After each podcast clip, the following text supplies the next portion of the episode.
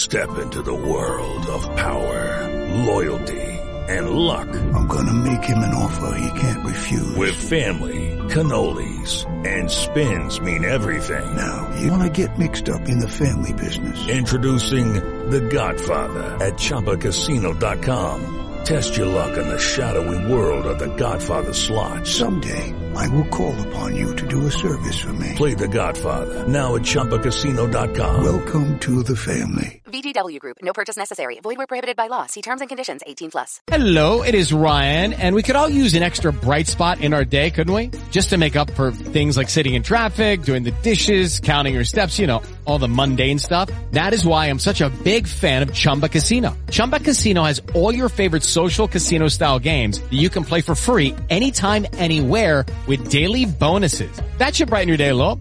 Actually, a lot. So sign up now at ChumbaCasino.com. That's ChumbaCasino.com. No purchase necessary. Group. Void were prohibited by law. See terms and conditions. 18 plus.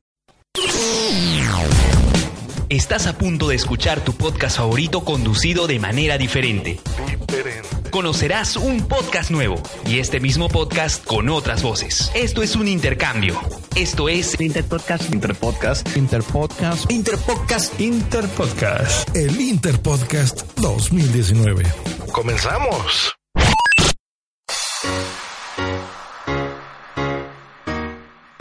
Curioso Pod.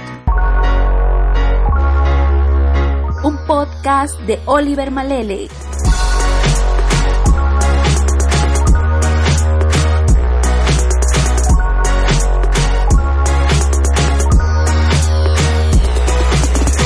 Prepárate, porque aquí iniciamos. Aquí iniciamos.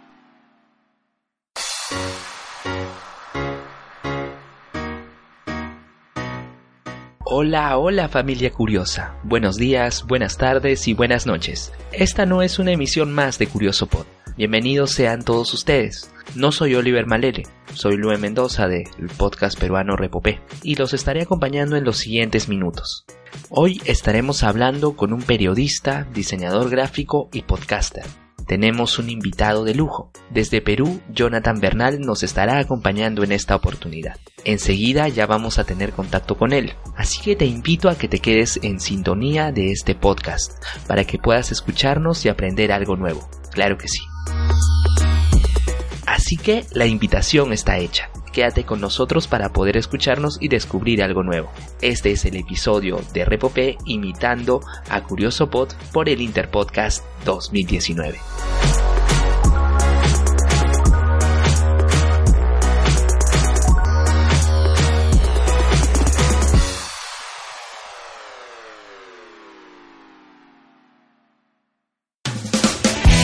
Únete a nuestras redes sociales, Facebook, Twitter e Instagram. Arroba Curioso Pod. Curioso Pod.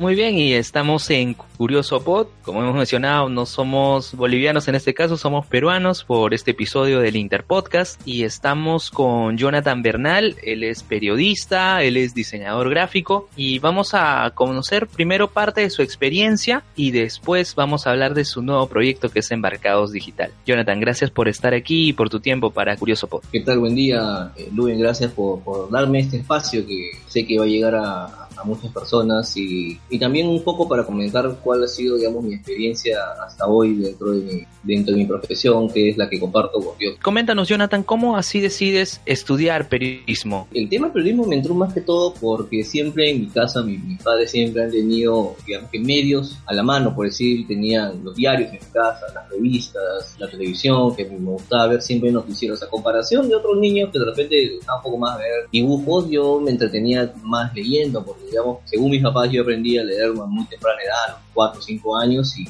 y, eso me sirvió este, para un poco de, desenvolverme mucho mejor y, y me llamaba mucho la atención, más que, el- que los libros, leer los periódicos y, leer- y enterarme y estar, bueno, estar enterado de, lo que pasa, pues, ¿no?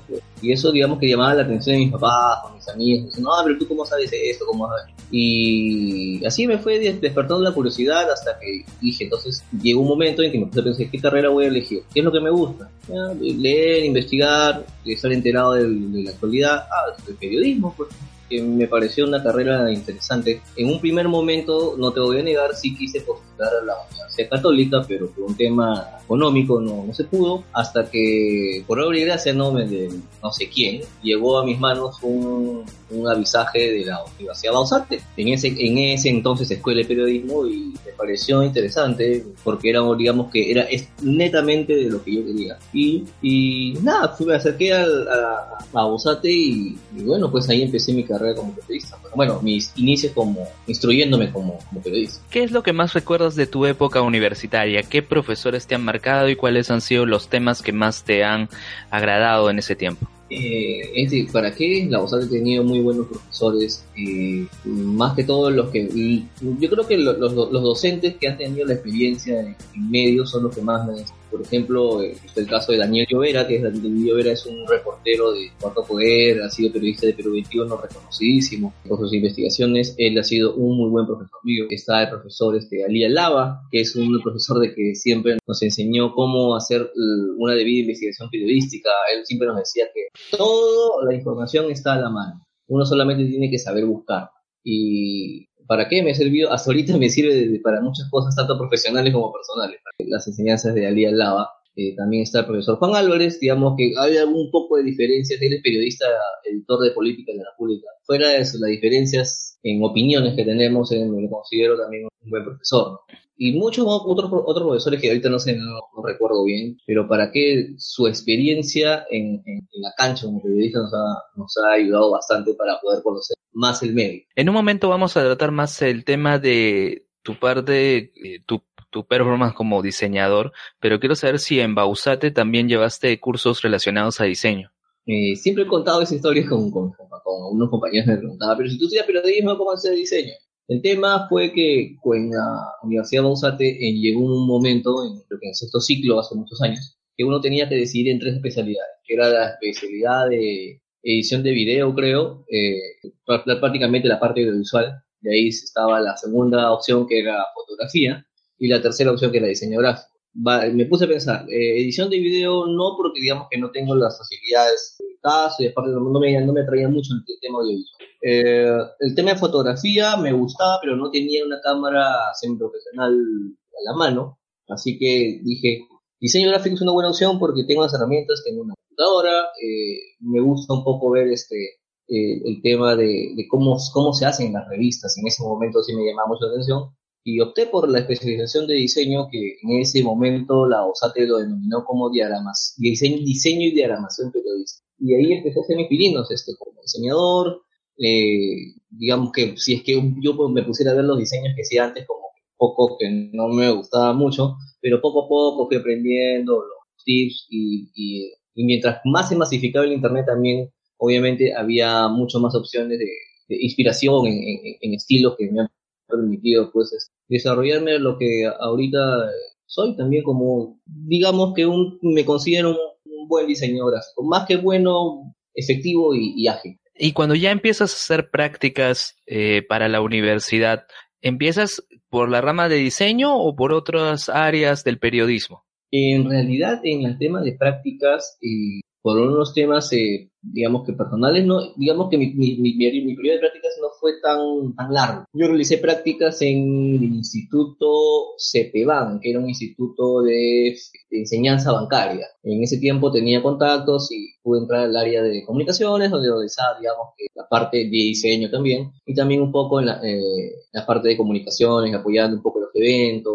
más que todo institucional ahí realicé digamos que mi, mi, mis primeras mi, mis primeras prácticas y fueron muy cortas porque empalmé justo para entrar al trabajo en el que ya estoy, que ya tengo muchos años ahí. Eh, por eso digamos que mis prácticas no fueron tan, tan largas. Pues. Empalmé de frente de esas prácticas de CPBAN, empalmé a, a mi trabajo. Y justo tu trabajo es hacia donde vas a llegar también, que es el podcasting con Embarcados Digital. Bueno, ya tiene unos cuantos episodios.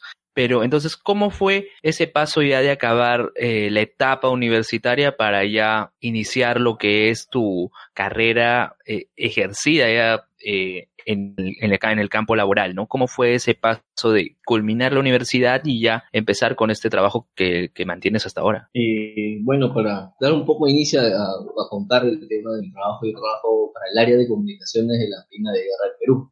Eh, yo tengo de casi 7, 8 años más o menos trabajando ellos. Sí, cuando recién inicié en el campo laboral, digamos que no lo sentí tanto porque ya, yo ya tenía contactos en la guerra familia, pero ha trabajado, bueno, varios familiares míos trabajaban ahí. Y ya cuando terminé la universidad, digamos que ya tenía un, un espacio, por decirlo de la manera. Había postulado y, y los jefes que en ese tiempo tenía, con los que tenía contacto, eh, ya más o menos sabían de mis condiciones y prácticamente fue me convocaron y obviamente tuve que seguir el trámite regular de, de, de postulación, pero ya contaban pues que yo era un periodista y que también sabía diseño. Digamos que no fue tan difícil esa transición de, pasar la etapa universitaria a la, etapa laboral. Eh, obviamente que antes de terminar la etapa universitaria también me había desempeñado en otras labores que y las cuales he cogido más experiencia en lo que es la, trabajar bajo presión, que es, que creo que es uno de los escollos en los que la mayoría de gente se, se traba o tiene problemas. Digamos que las cosas fuera del periodismo me han ayudado a, a, a, es, a sobrellevar ese pressing que te, que, que genera pues el trabajo. ¿Cuáles eran tus funciones al iniciar ya tu trabajo en el campo profesional en la Marina? ¿Era estrictamente diseño, como mencionas, o también otras labores de comunicaciones, que es el área en donde te desempeñabas? Bueno, el, en un principio, eh, un tema de que uh, faltaba personal en el tema de, en el área de, por decir de una manera, de estrategia de marketing, comunicación estratégica en la Marina, eh, trabajé en esa oficina. Eh, eh, donde veía el tema de diseño y también veía el tema de educación. El tema de, más que, más que periodismo, era como una especie de comunicacional, porque no tenía que planificar qué estrategias se tenía que seguir, eh, estar atento a lo que decía, digamos, que lo, los medios de comunicación, de repente alguna noticia que, que, por ejemplo, tenga que, una noticia que sea negativa hacia la Marina, nosotros teníamos que procesarla y ver qué estrategia nosotros teníamos que seguir para poder eh, aplacar ese tema, ese, esta, ese tema de malas noticias que Marina. Ahí, más que, más que comunicaciones, era la labor de diseño gráfico, ahí también empecé a, a perfeccionarme un poco más, la, lo, los jefes me, me, iban conociendo más y ya eh, era como una especie de un de diseñador gráfico al, al, cual siempre acudían para realizar toda la parte de, la parte de las piezas gráficas que se realizan en la Marina. Y estamos hablando de hace por lo menos unos eh, del 2000, 2011, 2012, donde las redes sociales no eran muy masivas. En ese tiempo la, el tema netamente de diseño era el tema de diseños impresos y el tema de, la, de las revistas que edita la, la Marina, las revistas institucionales. Cuando ya se masificó el tema de las redes sociales, Facebook, de Twitter, ya empezamos ya a variar un poco esos diseños y pues, un, adaptarnos a un, un, lenguaje mucho más juvenil, mucho más amigable para, para poder llegar a la población que obviamente está en búsqueda, digamos que de, contenido, de contenido eh, informativo, pero también entretenido. Claro, además de el curso de diagramación que llevaste en la universidad, te has especializado en diseño con otros cursos. Creo que también en sí se llevaste un curso de diseño digital. Sí, sí, claro, sí. Eh, cuando yo veía de que ya necesitaba um, algún respaldo en, dentro de mi documentación para poder decir yo soy diseñador, eh, me animé por un curso en CICE, Instituto CICE, donde llevé el curso de diseño, diseño gráfico digital, donde me pude especializar en todo lo que es la de Photoshop, InDesign, Illustrator, y, y pude perfeccionar mis conocimientos, pues, y también tuve intercambio con otros diseñadores que este, buscaban perfeccionarse, y, y para qué fue una, una, buena experiencia que duró casi un año. Eh, y también me especialicé también en, diseño publicitario en el Instituto Peruano de Arte y Diseño en IPATE, que es en Miraflores. Eh, también fue un curso un poco corto, pero también pude mejorar mis, mis conocimientos, eh, ya era otro, era otra etapa, era, ya se conocían diseñadores un poco más, el diseño más pro, y nada, ese intercambio me sirvió para, para poder mejorar pues este, mi aspecto profesional. Y también he seguido algunos que otros cursos que, de comunicación estratégica, pero, pero básicamente esos dos cursos de, diseño de diseño gráfico, tanto en IPAD como en CIS, me han servido para mi, mi, mis, conocimientos como diseñador. ¿Cómo has notado, ya que mencionas este tema de la transición, ¿no? del paso de piezas gráficas para revistas, para lo digital, cómo has notado ese cambio tanto eh, con tus compañeros, ¿no? Que estudiaron diseño en las instituciones que mencionas y en tu campo laboral. ¿Cómo crees que eh, en ese en ese tiempo tu, tus compañeros han sentido esa pegada? Lo que pasa es que antes el, diseño gráfico era no había tanto tanta información en internet en que tú pudieras ver digamos que eh, inspiración de otros diseñadores poder llevar digamos que ver algunas plantillas o algo así, o de alguna manera ver, este, más que todo inspiración. Antes no había tanta información, como que el diseño gráfico era un poco más, más lineal, no, había tan, no era tan dinámico, y las piezas gráficas como que han evolucionado con el tema del internet y las redes sociales, porque obviamente ya hay más, más contenido en internet. Que por lo que siempre digo cuando converso de diseño con algunos otros colegas, digo, no hay nada nuevo bajo el sol si es que tú quieres inspirarte, tienes internet, puedes ver este, million opciones en million páginas donde tú puedes inspirarte cuando estás, digamos, un poco bloqueado y, puedes sacar un buen contenido.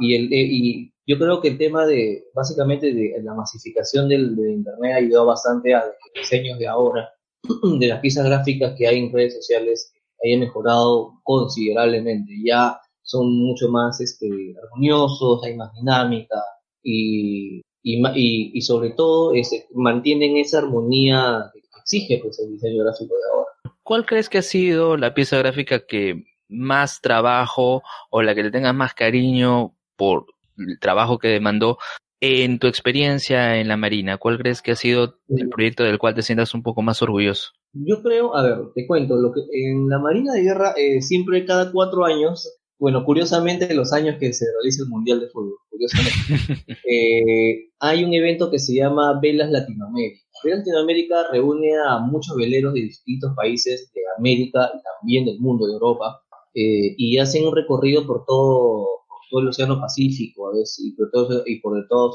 el, por todo el Océano Atlántico. Está el velero Unión, que es el velero de, la, de Perú, que es la Marina de Guerra, y muchos otros veleros de distintos países. Eh, cada cuatro años realiza este evento y yo digamos que me encargo de la parte de, de lo que la Marina presenta en este tipo de eventos. Yo recuerdo, si que me dices de alguna pieza gráfica que yo le guardo muy mucho cariño, es, una revista que, cierto, que la Marina de Guerra otorgaba a cada visitante que en el, evento Vegas Latinoamérica se realizó en el 2018, el año, en el año pasado. Se realizó un evento y, y se repartió una, un catálogo muy bonito que demandó bastante trabajo y, gráficamente me pareció excelente. Y comparándolo con otros, con, con otros catálogos, revistas que repartía cada, cada velero en, bueno, cuando, cuando los, veleros tenían una oficina de comunicación, por decir una manera, ellos también repartían ese tipo de revistas. Dentro de todas las revistas que he visto, creo que la de nosotros ha sido la, la más bonita, la de mejor contenido, la que mejor eh, vendía al Perú como marca. Y eso, eso fue lo que intentamos hacer porque el, el velero Unión, que es el velero de guerra, es, siempre se, se, le ha denominado como una embajada itinerante. Esa embajada puede estar aquí, puede estar en el puerto de Ecuador, puede estar en Panamá, puede estar en Estados Unidos, puede estar en cualquier lugar del mundo en, por sus navegaciones. Y nosotros llevamos con nuestras piezas gráficas con otros, con otros materiales, llevamos una parte de la cultura del Perú hacia otro lado. Yo creo que esa, ese, esa revista del año pasado de Vega Latinoamérica ha sido el trabajo que más satisfacción me ha dado. Y bueno, no solo eres diseñador, como nos has comentado, sino también has estudiado periodismo, te has desempeñado con esas funciones en la Marina y justo eso va de la mano con este nuevo proyecto que tienes, que es el de Embarcados Digital. Antes ya habían planteado creo que este proyecto en radio, creo que ya existía un programa. Coméntanos cómo es que surge esta iniciativa y cómo es que conocen también el podcasting y lo planteas a tu institución. Eh, a ver, eh, todo esto nace en el 2011 más o menos, eh, en la oficina de comunicación estratégica, donde un día nos, sentamos a, ver qué cosas nuevas podíamos hacer.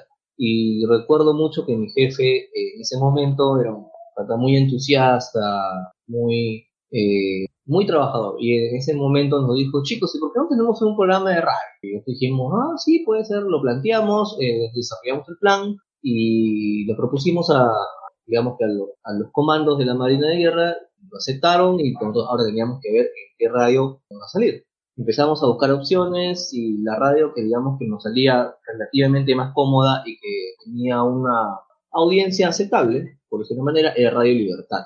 Radio Libertad es una radio que ya tiene 50 años de existencia, sale por, por AM, pero eh, tiempo, tiempo atrás Radio Libertad era una radio relativamente conocida y, y la noticiosa y musical también. Y bueno, pues nosotros nos alojamos con nuestro proyecto de Embarcados, se llama Embarcados, en el 2012 empezamos las transmisiones de nuestro programa en radio. En ese momento no era parte del programa, solamente digamos que planteamos el, proyecto y otra, otra oficina se, encargó de, concretarlo. Pues.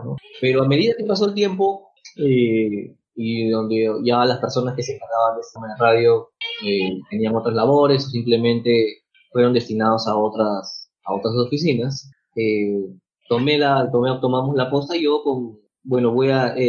mi compañero se llama Omar en el mercado digital, pero su nombre es Juan Pablo Lizarra. Es un ex, es un ex cadete de la Marina de Guerra, eh, que tiene muchísima experiencia, conoce a muchas personas de la Marina de alto, grado, de alto grado.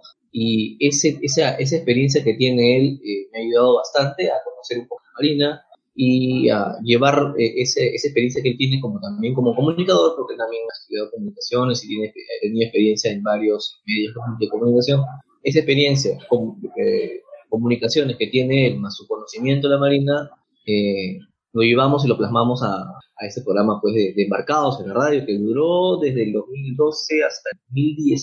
With the Lucky Land slots, you can get lucky just about anywhere.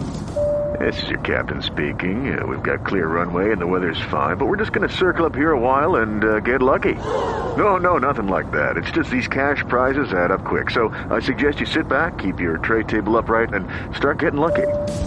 Play for free at LuckyLandSlots.com. Are you feeling lucky? No purchase necessary. Void where prohibited by law. 18 plus terms and conditions apply. See website for details. 17, 18 más o menos, hasta que salió la bendita ley Mulder, que, que obviamente nos prohibía al Estado poner publicidad en medios privados. Así que con esa ley Mulder, lastimosamente el programa pues llegó a su fin, pero tuvo una duración prácticamente, digamos, 2012 en 2018. Estamos hablando de casi seis años de duración. Salíamos martes y jueves en las mañanas. ¿Y para qué? Prácticamente todas las personas destacadas de la Marina de Guerra han pasado por el programa. Ha sido una, muy buena experiencia, hemos conocido todo tipo de personas. Y el tema de la radio, cuando salió la ley Mulder, mmm, me dio mucha pena de que ya no se diera porque el tema de la radio, el mundo de la radio siempre me ha parecido muy bonito y siempre he considerado que es mucho que, que la comunicación en radio es mucho más íntima, mucho más, eh, es como que, como lo que decían antes, que la radio te acompaña a todos lados y eso es cierto. Cuando tú estás con tus audífonos, tú puedes escuchar un programa de radio y te sientes acompañado. Y eso era, digamos, que la esencia de lo que nos gustaba con el tema de lo, ahora, con lo otro que tú me decías, salió la ley Mulder y, te, y obviamente nos quedamos sin, sin programa de radio. Así que buscamos otra alternativa y pasó un, más o menos como medio año hasta que yo empecé a, escuchar la, la, palabra podcast que para mí antes era totalmente desconocido. Pero la escuché la palabra este, podcast, no, no necesariamente en los podcasts que escucho ahora. Yo escuchaba un, por decirlo de una manera, un podcast que era un podcast de lucha libre. Ese podcast de lucha libre que ya no se emite tanto, era de la página de, de Facebook eh, WW Perú ahí veía que hacían transmisiones en vivo que, ponían la denominación podcast. Y, era, y me pareció simpático porque eh, sentía que la gente hablaba en ese tipo de, de, formato, la gente hablaba libremente, podía hablar una, dos, tres, cuatro horas sin parar y con temas muy random. Y eso me parecía recontra entretenido. Eh, y no necesariamente hablaban de lucha libre, que obviamente también me llamaba mucho. El tema de lucha libre es una de las cosas de mis aficiones personales que me llama mucho la atención, pero no solamente hablaban de eso, hablaban como eran temas random, pasaban en hablar de fútbol, hablar de farándula, de política, hablar de todo, y eso me pareció simpático, hasta que a indagar qué cosas significa podcast. Y ahí ya me fui buscando qué, qué otras personas hacían podcast en Perú. Y yo me acuerdo que en ese tiempo eh, eh, le hice una consulta a Jesús Belli, que creo que tú lo conoces, a Jesús Belli, ¿no? Claro, él es egresado también de y como él es como que un referente en temas tecnológicos, entonces yo le escribí un día al inbox y le dije, hola Jesús, ¿cómo estás?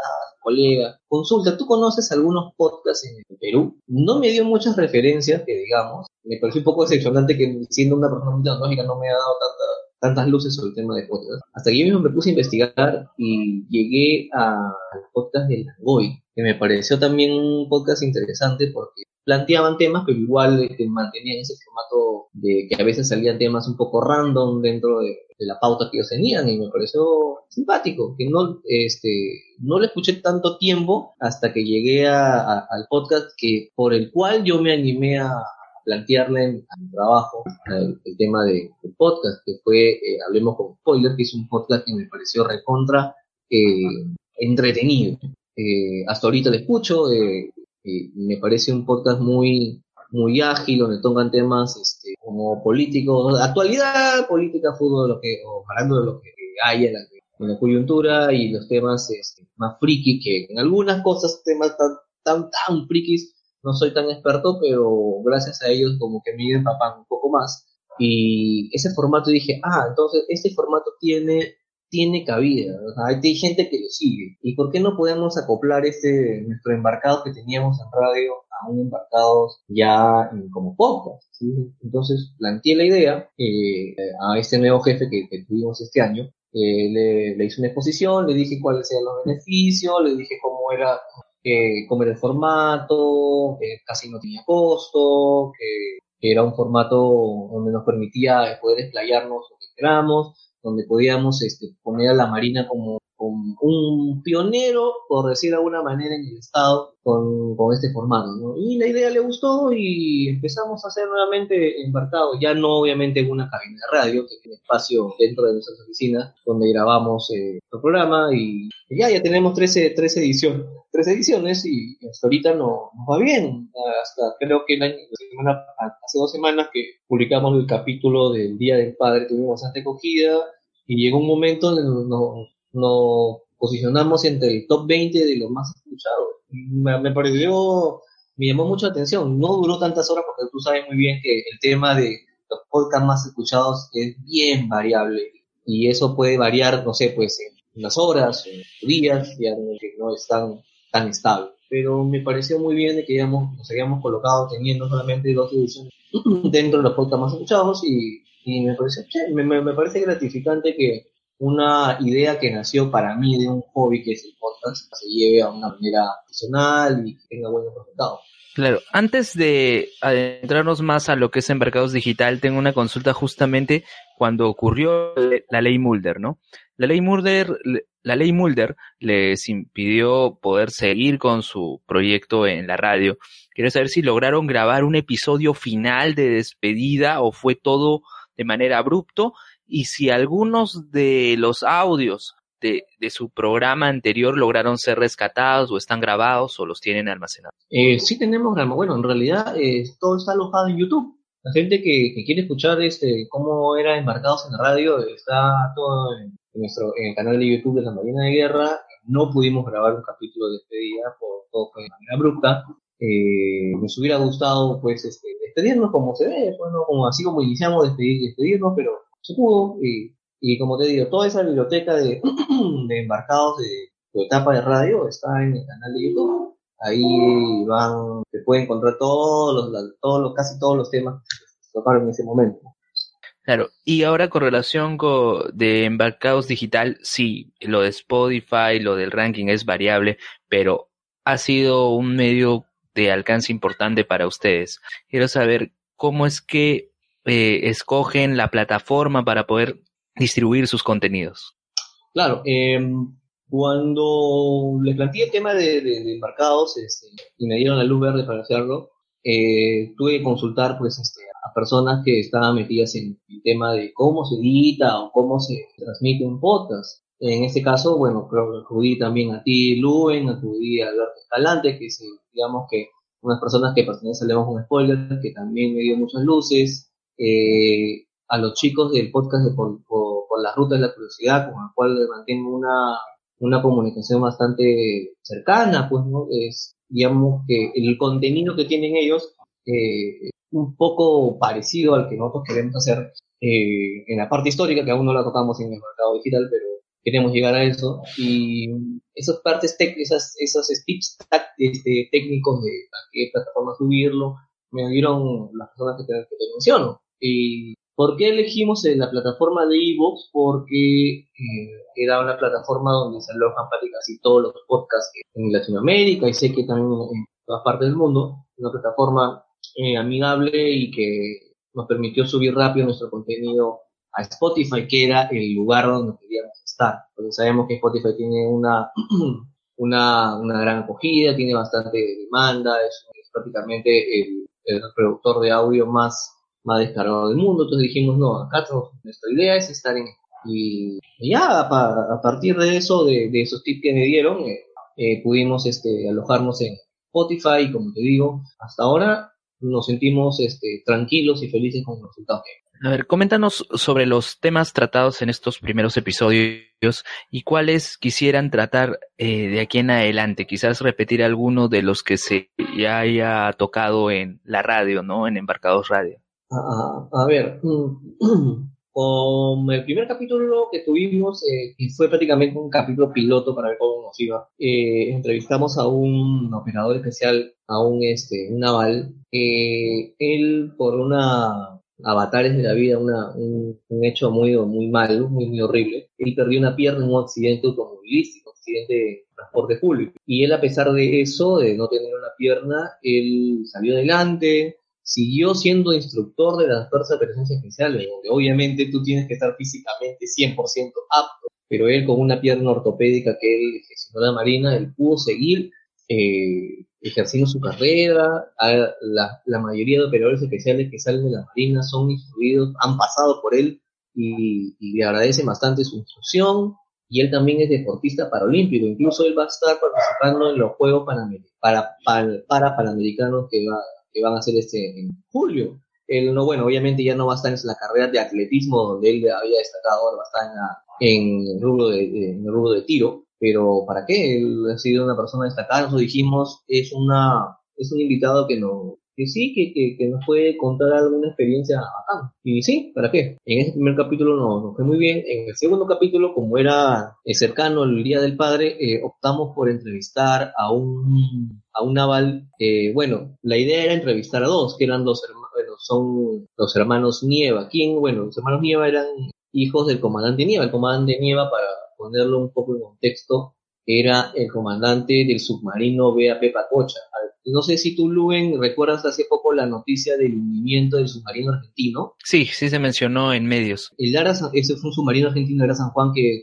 obviamente por unos temas este, se hundió y, y, por su resultado trágico. Algo parecido a eso pasó en el año 88 con un submarino de la Marina, que obviamente eso fue también un suceso trágico que estuvo en las noticias durante muchos años. Bueno, perdón, en ese momento estuvo, fue la noticia impactante de su época. Y el comandante de ese, del submarino Pacocha era el de Nieva, y él con una acción heroica, él pudo eh, salvar a muchas personas de su tripulación a costa de su vida.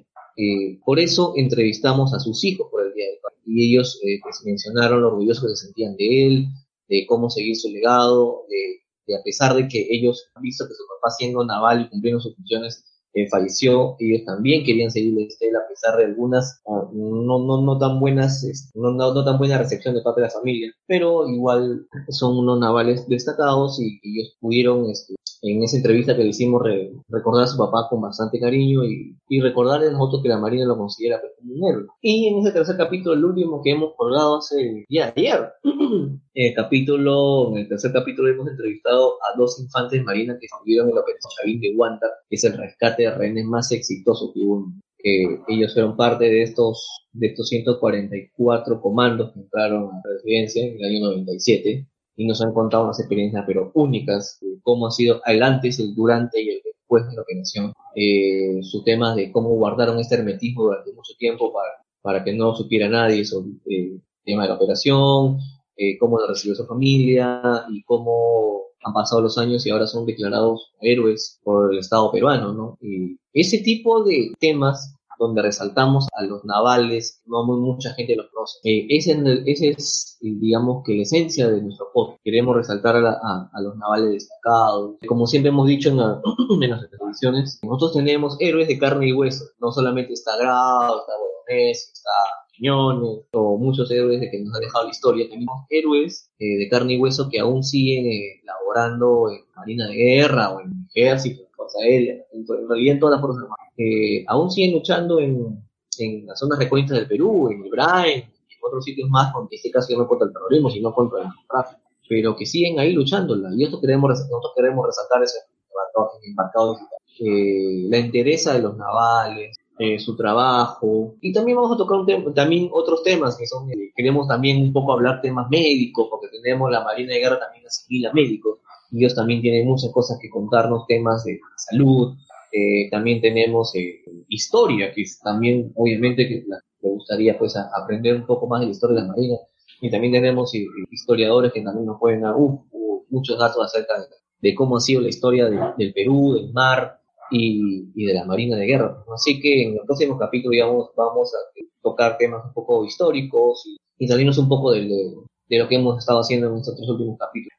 Bueno, me parece muy importante que una institución del Estado utilice el medio del podcast para poder transmitir esa información que, como señalas, muy poca gente conoce y que necesita ser visibilizado. Necesita la gente saber que hay instituciones en el Estado que están haciendo una labor importante y que velan por que nuestro país se siga desarrollando de la mejor manera posible. Este Jonathan, para ya ir cerrando con esta entrevista, quisiera que nos des algún consejo, recomendación en base a este tiempo que has estado desarrollando podcast breve, pero también puedes comentarnos o darnos algún consejo en relación a ese ya tiempo importante que has tenido en la radio. Yo les recomiendo de que si es que están interesados en hacer podcast, se animen a hacerlo, porque es un formato amigable, es un formato que, no, que no demanda muchos, mucha, muchos equipos tecnológicos, por decirlo de una manera, o facilidades. No necesitas estar en una cabina de radio para poder grabar. Y y mucha gente está interesada de repente en algún contenido en específico que, que de repente la persona que nos escucha lo, sabe y no lo, no lo divulga. Muchas personas que no necesariamente son comunicadores han realizado podcast. Y, y eso es lo importante, dar a conocer lo que tú, tú sabes, tú conoces, lo que tú estás especializado. Eh, mi consejo es que sí, que sigan, deben hacer podcast. Eh, y es lo que estaba, estaba pensando en estos días de como el tema del podcast, la conversación se ha se ha reforzado, se ha, revitalizado, perdón. En los temas de, antes la gente decía, ah, no, yo me qué, qué flojera escuchar radio, prefiero yo ver, no sé, pues en la televisión, o ver Netflix, o, o mirar más lo, lo audiovisual. Eh, cuando obviamente en, cuando tú escuchas contenido por audio, como es la radio o podcast, hay mucho contenido muy bueno. Y el tema de podcast le ha dado otro, otro respiro ese, al tema auditivo. Yo creo que es algo que, que no se debe, no se debe perder, que se vaya que se vaya reforzando un poco más, que salga mucho más podcast tanto en el Perú como en otras partes del mundo. Y también que si en el momento de quieren, no sé, pues proponer en alguna, en una empresa o en algún, lugar donde tú este, labores el tema de podcast, hazlo sin miedo. Yo ah, eh, lo propuse a, a, mis jefes y, y, se realizó y ahora se realiza de manera profesional. Y con respecto al tema eh, de periodismo, siempre eh, lo que siempre le he aconsejado a mis colegas es de que sepan qué nicho buscar, porque el tema el campo laboral del periodismo es, es a veces un poco ingrato, no hay muchas plazas laborales dentro de los medios de comunicación tradicionales, como es la radio, como es la televisión o la prensa escrita, que uno tiene que buscar siempre en qué especializarse, qué destacar y buscarse un nicho, buscarse un, nicho donde tú destaques, donde tú seas, digamos, único. Y en este caso yo lo encontré y y me ha servido bastante, tanto para el campo laboral, bueno, como el campo laboral en donde estoy, en el caso de la Marina de Guerra, como en mis proyectos personales de, que tengo con, trabajos independientes, como freelance, o trabajando para otras empresas de manera part-time, por manera. Siempre es bueno especializarse en algo, sea en lo audiovisual, sea en el diseño, sea pilla buscar un campo laboral donde tú estás. Rescato eso último que señalas, la especialización y que uno pueda dedicarse bien a una sola labor sin dejar de conocer y saber respecto a otros ámbitos, ¿no? Pero la especialización aporta y ayuda bastante. Justo lo que mencionas, Jonathan, tú tienes además proyectos independientes, freelance a través de The Publisher. Y justo quería cerrar diciéndonos cómo te pueden contactar, cómo pueden escuchar en Mercados Digital y también háblenos un poco más sobre The Publisher. A ver, The Publisher es una página que, bueno, recién la, la he creado, que tengo que darle por unos temas de tiempo, temas familiares. No he podido este,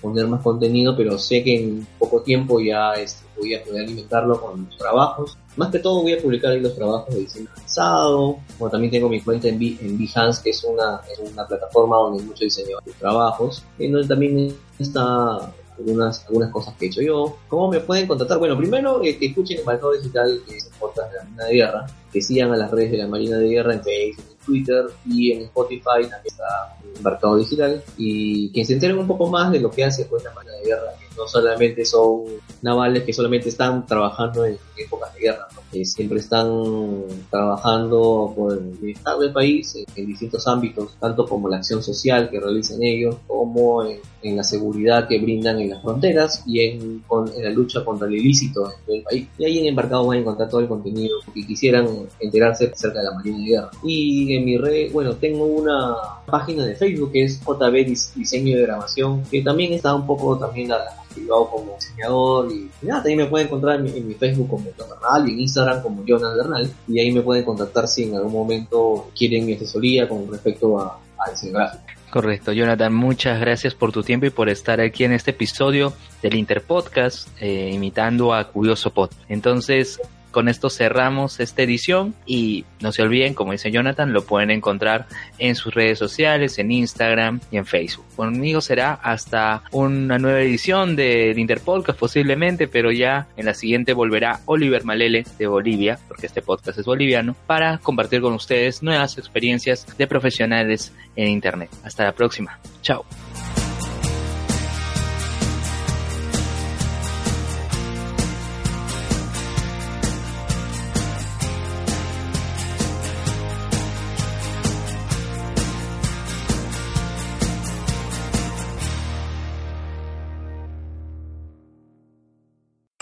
Envía tu mensaje de audio al 591-7698-8846.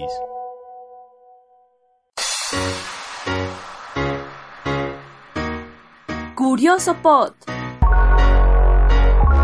Por hoy llegamos al fin, pero regresamos en una próxima edición con temas de tu interés. Curioso Pod, Curioso Pod.